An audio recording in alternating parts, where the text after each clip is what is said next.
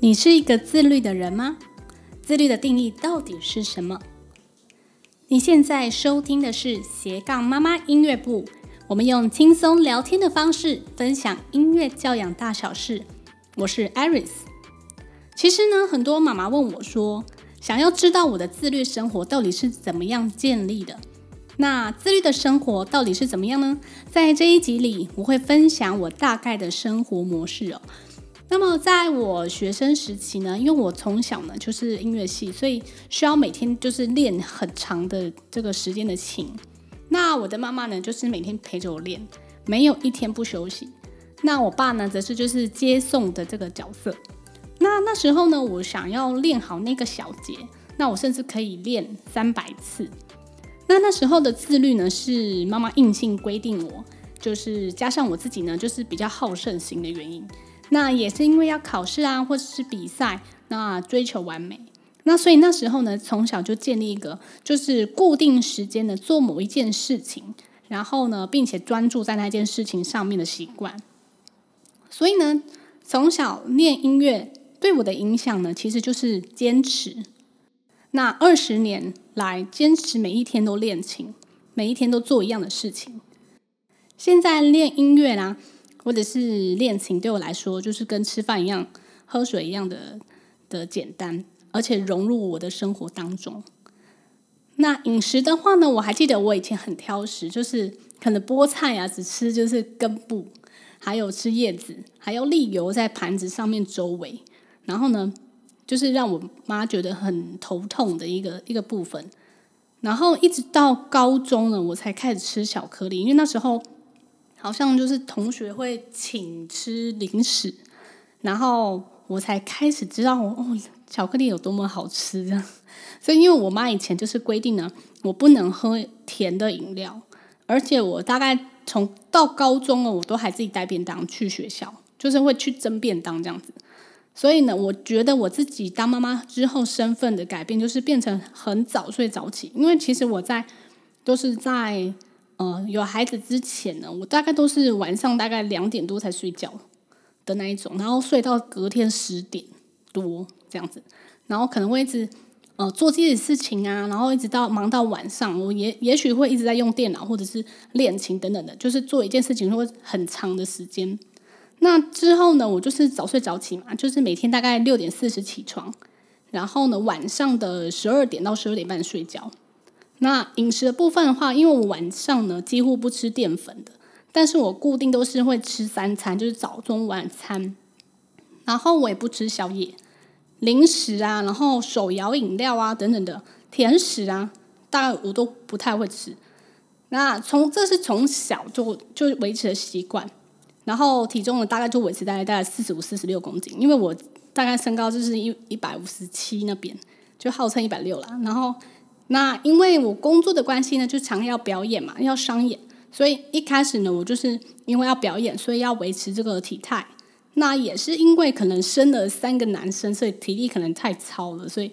就是身材维持这样。所以身材维持就是你要控制你自己不吃宵夜啊，然后不会，呃，其实你你如果习惯了，那可能你就是嗯比较不会备受诱惑这样。再来呢，就是我会规定我自己呢，在这这几个小时，或者就在这个小时内，我要完成某几件事情。那那时候呢，我是学生时期的时候，我早上上学嘛，然后下午的时候就是上就是上一些音乐术科啦等等的，大概都是五六点到家。然后呢，晚上大概是六点到十点，就是要练习呀、练琴，然后复习功课啦，或者是写作业。那所以这时候时间分配就很重要。所以我那时候会拿笔记本，然后把自己该做的事情写下来。那到现在都是就是用手机的这个行事历记事情这样子。包含呢，我会把这一周要完成的这个进度目标，就是写在每一天的行事历里面。然后第四点呢，就是我会同时做很多事情，就是说我如果在一边用电脑一边吃早餐，然后呢，我可能耳朵会一边听 podcast 这样子。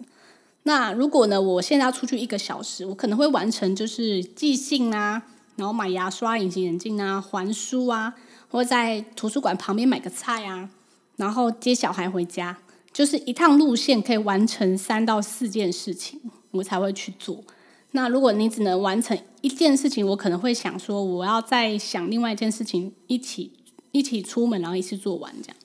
那我会把这个要做的事情分类，比如说，如果学校附近有邮局啊、面包店啊、收包裹的路线，还有把买菜啊，然后采买备料事情呢，把早上的时候把它做好。然后行事历我会安排在同一件事情。就是同一件事情啊，或者是路线一样的事情，然后把它写在一起。例如呢，或是约约这个课程，线上课程的类别。那比如说帮他们三个人约课程，那我可能会在他们去睡觉的时候，然后才把这个行事历打开，然后呢开始约课程这样。然后第五点呢，就是你要了解你自己对哪些事情会分心呢？例如说你看剧啦，或看那个八卦新闻啊，或是无聊的影片。那一开始我会强迫自己，就是这些娱乐事情呢，我只能花十分钟。那另外的五十分钟呢，就是一定要完成其他的事情，例如呢，简报啦，就是跟跟客户的一些简报，还有上 Cambly 的网站听课程啦，或者是改文法书，或是看其他线上课的这个回放，或者是呢，排定明天预定要给孩子完成的书籍。那第六点呢，就是整理家务，我会在零碎时间整理，就是孩子吃完饭啊，我吃完的话，我一定会马上收拾干净，然后呢，会询问他们说：“诶，哥哥弟弟，你们下一件事情要做什么呢？”然后呢，然后他们吃完后，我会把他们自己的碗，然后拿回去厨房放，然后训练小孩自己洗澡啦。应该一开始会洗得乱七八糟，就是洗不干净，但是我就是慢慢训练他们，让他们自己可以洗澡。然后你在洗澡的时候，他们在洗澡的时候，你就可以做自己的事情。然后规定他们时间这样子，然后再时间到的时候，你再去检查一下，说他们有没有洗干净啊，等等的，就是每天这样子修正。然后我们家的墙壁也是维持很干净，因为我老公他有一些障碍，就是需要很干净的墙壁，他才不会觉得很阿杂这样子。所以他有弄到的时候，他马上就去补漆。然后我们做家事的时候不隔月做，就是尽量说今今日事今日毕这样子。然后我们的洗衣机就是买那种洗烘拖啊，就减少晒衣服的时间。那第七点呢，就是配合手机的行事历，就是你每一周呢，每天固定要什么时间做什么事情。那如果呃有那种突发的课程啊，或者是不固定的事情，例如说电话美语啊，或者是线上美语老师时间有更改。那我就会设定闹钟，因为有可能就会忘记。那我作息其实还蛮简单，就是我早上会设定闹钟，就六点四十五啊、五十五十五分到七点，我都会设定四个闹钟，以防万一自己如果赖床什么的，可能赖个三分钟这样子。然后早上呢，就是六点四十五起来用早餐，然后十七点的时候叫小孩起床，然后小孩起床的时候，他们就会边听就是 news in 就是 my on the news 的。新闻，然后弟弟可能看就是念那个小哀念一下下这样子，然后出门七点半出门，然后爸爸会送出门。那如果我爸爸不行送的话，我回来大概就是送他们回去学校回来大概七点五十，然后我就会开开始打开电脑，然后收信啊，然后看新闻，大概十五分钟，十到十五分钟。那其实我觉得你就是每天的固定时间。呃，作息一致的话，那时间到的时候，其实就是会会醒来，或者是说，呃，就是生理时钟就会记得做这件事情。那九点的话，就是打开这个股市看一下啦，然后或者是报名电话美语，然后十点就会开始整理，就是呃公司的事情啦，还有教学生啊，然后十一点的时候就开始就是改他们平常写文法的东西，排课程，或者是检视一下上课回放的内容。然后十二点的时候，就是去学校附近借书啦，或是买一点点的蔬菜回家，或是午餐，或者是寄信。那我十二点的时候就会在家午餐哦，就是我会在家里，就是晚前一天晚餐，然后带那个剩下剩下的晚餐，然后隔当隔天的这个午餐。那下午的时候，我就可能会是录影片啊，或剪接，或者是想一些文案，呃，影片的主题呀、啊，或者是回网友妈妈问题等等的。然后四点之后到晚上九点半，我就会去忙孩子的事情。然后等他们去睡觉，我就再继续完成我下午还没有做完的事情啊。然后可能敷个脸啊，然后呃，同时都是在呃处理这个文案的部分啊，或者是完成这个直播内容啊等等的。然后睡觉前就是再检视一下行事历的内容。大家印象说，呃，自律为什么会很痛苦的，或者是做不到？因为可能大家的印象都是，就是自律就是约束自己的行为。那我记得我那时候十八岁的时候，想要学开车，然后也去学开车。学开车的呃目的呢，是想要独立自由，想要去哪里就去哪里，然后不受任何人的约束拘束。然后加上那时候呢，开始接一些商演的工作，所以我就必须要自己学会开车，可以才可以就是接到一些比较远的工作，还要载乐器啊等等的。所以我觉得你要想要做的事情，就是你要问自己最想要做的事情是什么。那我会给我自己的目标。虽然像是学音乐这种事情是妈妈一开始坚持，那到时候我大学的时候呢，放学就是同学会约一些呃，比如夜冲啊，然后过夜营队啊什么的，那我都是没有参加的，因为那时候我的目标就是我想要成立一个呃表演公司，而且那时候我我已经开始接一些商演，然后我的目标是至少我一个月要赚到一万一万五，就是两万块以上。然后，因为那时候就觉得说，哇，大学今天很自由，我可以就自己靠自己的力量赚钱。然后我就开始就是往这个赚钱的这个目标开始走。所以，二零零八年开始呢，就是我那时候二十岁，然后二十岁就是刚好可以就是成年人嘛。然后我觉得那时候我从小的练习习惯，还有那种好胜心啊，还有兴趣的培养，还蛮重要的。那而且呢，就是大部分的。呃，这些好习惯呢，都会在国小的时呃时候建立这些习惯。那那时候呢，我周六周日几乎一整天都在教课，就从早上十点，然后可能教到晚上六七点，或是平日的晚上呢，几乎都是满的。所以我那时候就必须牺牲一些，就像某些娱乐的时间啊，或者是有些那种异类的不合群感觉。然后第十点呢，就是你做不到的目标，你要思考的是。你的动机，你有没有找到你的动机？就说你，你问自己，最终你你做这件事情的目的到底是什么？然后呢，那时候我是也有说，就是可能有些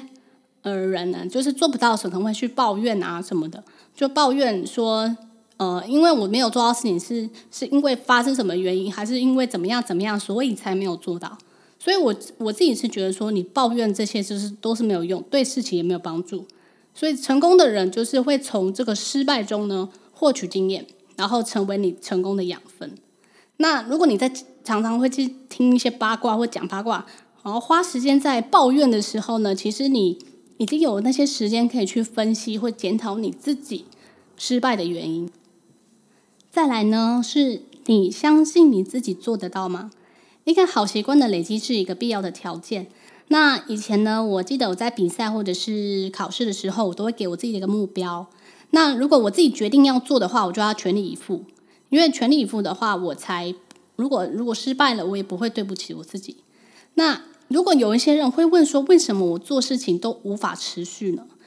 我觉得很大的一个原因是因为你做自己不喜欢的事情，你可能就无法持续。像如果我做我自己喜欢的事情，然后呢，做为了要做好这件事情而忘，而就是忘了睡觉啊，然后忘了吃东西，废寝忘食。你有为了一件事情做过这样的事情吗？所以你心里要有一个更强大的欲望，还有更强大的目标，加上呢良好习惯。所以如果你做这件事情没有你的动机，或是没有你的欲望，你可能就没有办法持续下去，可能你你几天就放弃了。在这边也要跟大家举个例子，就是那时候我。产后才有遇到这个减肥的这这件事情。那时候我生第一胎的时候，从四十三公斤胖到六十公斤，就是我在呃，就是怀第一胎的时候，就是从很瘦的时期，然后一直胖胖胖胖到六十，就是我也不知道为什么，就是一直狂吃那样子。然后一个月之后，我那那时候生完第一胎的时候，我就一一个月之后就瘦回四十五公斤。所以那时候我的动机就是我不想要让生产影响到我的就是生活啦，或者是体态等等的。然后我也不想让别人觉得说哦，生过小孩那么都长这样子啊什么的。那那时候我可能也是我年轻呐，然后就是呃恢复的比较快一点。然后或者是说，我也我也不想说，我因为顾及孩子，然后我自己都放弃我自己了，然后就是放弃减肥这件事。因为很多妈妈说，我就是减不下来啊，很累啊，带小孩很累，然后宵夜戒不掉等等的。那这个对我来说，就是其实我就是我就是没有多想，就是我就是觉得说我想要马上回到我就是呃就是生产前的这个体重。所以我想跟你说的是，你要去思考做这件事情的我的动机足不足够。如果你能吃都控制不了你自己呢，那你能控制了什么？那第十四点呢，就是你可以找出你最根本的动机。这个动机呢，如果你很明确而且非常强烈的话，自律一点都不难。再来第十五呢，如果你自律的人，你可以越清楚明白你自己真正想要的是什么。你要自律之前呢，你要先问你到底想要达成什么目标，然后列出来这些目标之后，我们再来去执行。然后，然后有了这些动机，然后有一些目标。然后我们再去执行，每天的持续的去努力。这边我要再举一个例子，我觉得像我觉得很小的时候啊，就是可能我跟妹妹是同一个乐器的，所以我们常常两个人就会被拿来做比较。那拿来做比较不是没有不好，就是说它很像是社会给你的一些知识的一些观念，然后让你去走入他们的。他们的一些观念，就是你自己做决定之前，像我妈妈啊，就是我不知道她会不会听这一集，她就是很在意别人说什么，就是比如说她不其实不喜欢这件事情的发生，然后也不喜欢这件事情的什么什么的，可是她可能听到别人说什么，呃，别的别的事情，然后她又去改变她的想法。我觉得很多人在做决定之前，都是听别人说怎么样怎么样怎么样，然后呢，或者是别人的期望而影响你自己的决定。那根据呢社会上的认知或者是观念在做决定，就是说可能是很多的呃社会的人啊，他可能会觉得说，哦，学音乐就是要当老师啊，或是教学校啊，或者是说你可以在这个交响乐团里面当这个演奏者等等的。那时候我爸妈给我的观念也是这样，就是他觉得说你你学音乐就是要出国啊，出国回来就是当老师啊，或者是教拉拉乐团啊等等的。可是那时候呢，我就没有想要做这一块。那时候我就想要表演，然后我就是很单纯，就是想要表演而已。所以我妈那时候就是没有没有非常支持我说，就是我我会去走商演这一块这样。所以那时候我我在商演上面呢，遇到很多的问题，都是要自己一一去去突破。因为他们其实说实在，他们已经就是栽培到我已经到大学了，然后。到呃，可能工作的部分的话，可能我们要自己去想办法等等的。所以我那时候其实也有一点点想要证明说，我这我这一条商演的路是没有错的。然后我就去对这件事情做很多的努力，这样。所以我觉得呢，很多很多人在做决定之前，就是会听别人说什么什么。可是决定之后的事情，并不是你自己想要的，是别人的期待或者是别人的期望。那导致了很多人都没有去思考你。做这件事情，你你你做每一件事情背后真正的动机。你想要成为一个自律的人，首先呢，你要先确定好你的目标，以及呢，如果你遇到任何的困难，你都要持续不断的去解决问题，在失败的经验当中去分析检讨你失败的原因。还有一个非常重要的，就是你要相信你自己可以做到。那今天妈妈自律的主题就分享到这边喽。如果你喜欢今天的节目，希望可以在 Apple Podcast 给我们五颗星的评价。如果你想要留言给我们，或是问问题，欢迎在留言区留言哦。如果你想要知道更多的英文学习，可以到我的粉丝团“三宝妈爱丽丝的生活记录”。你刚才收听的是斜杠妈妈音乐部，我们下次再见喽。